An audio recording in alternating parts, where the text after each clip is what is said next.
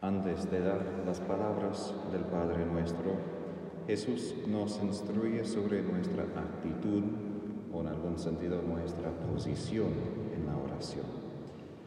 Los paganos aquí son como un espejo para nosotros para entender cómo rezar como cristianos. Ellos rezan con muchas palabras para forzar a sus dioses que los escuchen porque el presupuesto o lo que presumen antes de rezar es sus dioses no están tan interesados en sus problemas.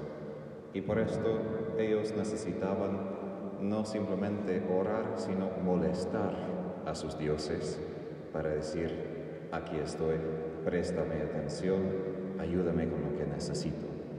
Y quizás después de mucho rezar, el Dios diga, ok, ok, me canso de tus pedidos y te lo doy. Jesús justo usa esto como ejemplo con la viuda en Lucas, diciendo que la viuda fue escuchada por este juez injusto porque el juez se cansó. Pero Jesús termina la parábola diciendo, pero tu Padre Celestial, que está interesado en todos tus asuntos, cuanto más rápido te escuchará.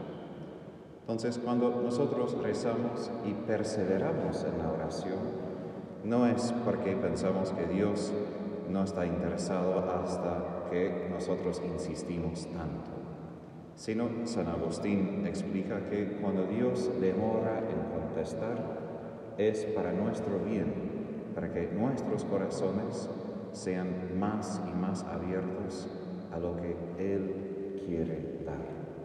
Y esto vuelve a lo que compartí ayer sobre el Espíritu Santo, porque al fin de cuentas lo que Dios quiere darnos no son cosas, sino el don de su Espíritu, una persona quien nos concede la vida eterna. Y esto es un don mucho más grande que, por favor, ayúdame con esto, esto, o cambia esto en mi vida. Nada de esto es malo, pero el Señor demora para que empecemos a desear algo más grande. Y esto vemos muchas veces en los evangelios. Jesús demora en hacer lo que María le pide en Cana, no por falta de respeto a María, sino porque él apunta, mira, en otras palabras, mira, sí, no tiene vino, pero no vine para simplemente arreglar vino en una boda. Vine para dar salvación y el vino nuevo crucifixión, que es derramar mi espíritu por ustedes.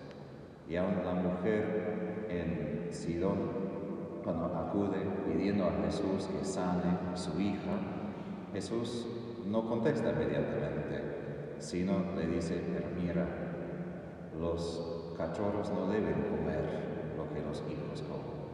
Pero ella insiste y así Jesús ve que su petición no es simplemente necesidad humana, sino que ella reza con fe. Ella se da cuenta de quién es Jesús y así su petición humana crece, madura.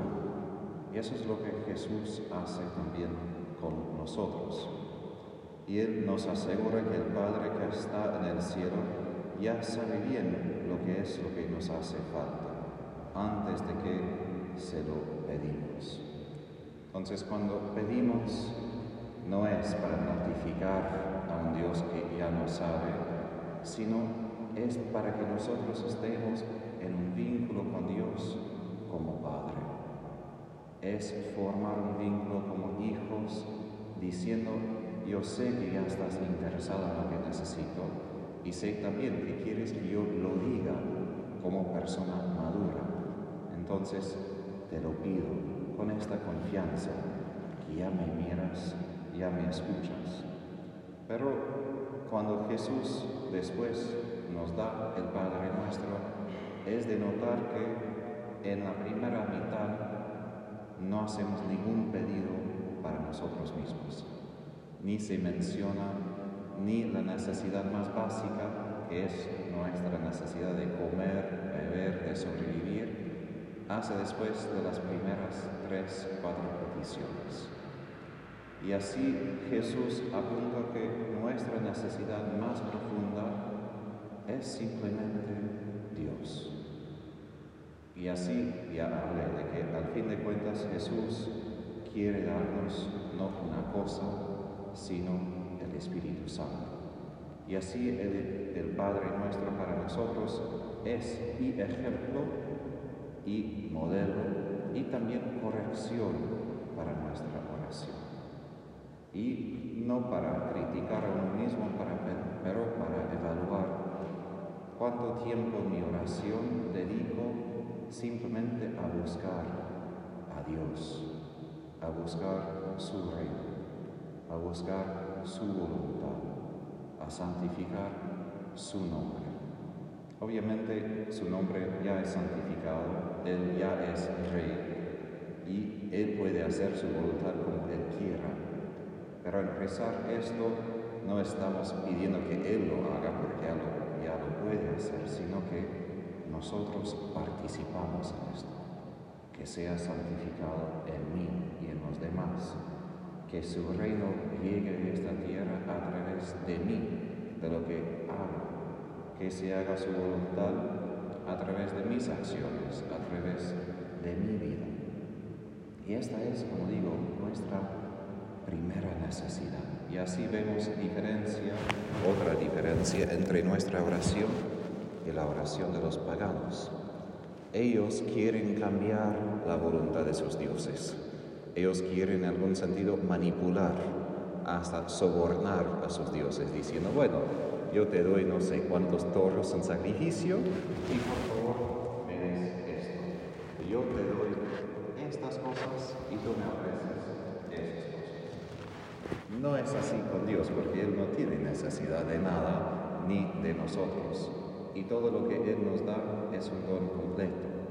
Entonces nuestra oración no es para manipular a Dios, sino para que nosotros estemos en conforme para que nosotros estemos según su voluntad en nuestras vidas. Y así entra la batalla de nuestra oración. Porque sería más fácil simplemente pedir que Dios sea conforme con mi necesidad, pero no es así. Y así al fin, cuando decimos, no nos dejes caer en la tentación, esto no refiere simplemente a tentaciones, por ejemplo, de Satanás. Esto sí también, pero refiere también a todas las pruebas que pasamos. Todas las veces en la vida cuando enfrentamos nuestra voluntad a diferencia de la voluntad de Dios. Y estamos pidiendo ya, Padre, yo sé cuánto amo mi propia voluntad y cuánto no cumplo tu voluntad. Y qué grande es la batalla entre mí mismo y lo que tú quieres. Te pido tu ayuda porque cuando ya me estoy hundiendo en el agua, no voy a poder gritar tan fuertemente o decir ayúdame. Entonces ya ahora estoy diciendo ayúdame. Aun si estoy en prueba, aun si estoy batallando, al menos no me permita caer, no me permita hundirme completamente. Y así la oración se concluye pidiendo que Él nos libre del mal, sí de Satanás, sí de lo que nos pasa afuera de nosotros, pero más que todo que nos libre del mal que está ya en nosotros, que Él nos libre de nuestros propios corazones, nuestras necesidades, para que podamos cumplir lo que es su voluntad. Y su voluntad no es pesado. Si miramos la naturaleza, parques en el mundo, vemos expresión de su voluntad. Es hermosura, armonía, es todo lo que es bello en el mundo. Pidamos a Jesús la gracia de no simplemente repetir sus palabras, sino de rezar, de decir esas palabras como Él las decía. Y así termino aquí con este ejemplo. Santa Teresa de Ávila decía que conoció una hermana carmelita de su comunidad que llegó a la cima de la contemplación recitando el Padre para recitándolo con atención, con todo su corazón. Y así podemos también rezarlo y vivirlo.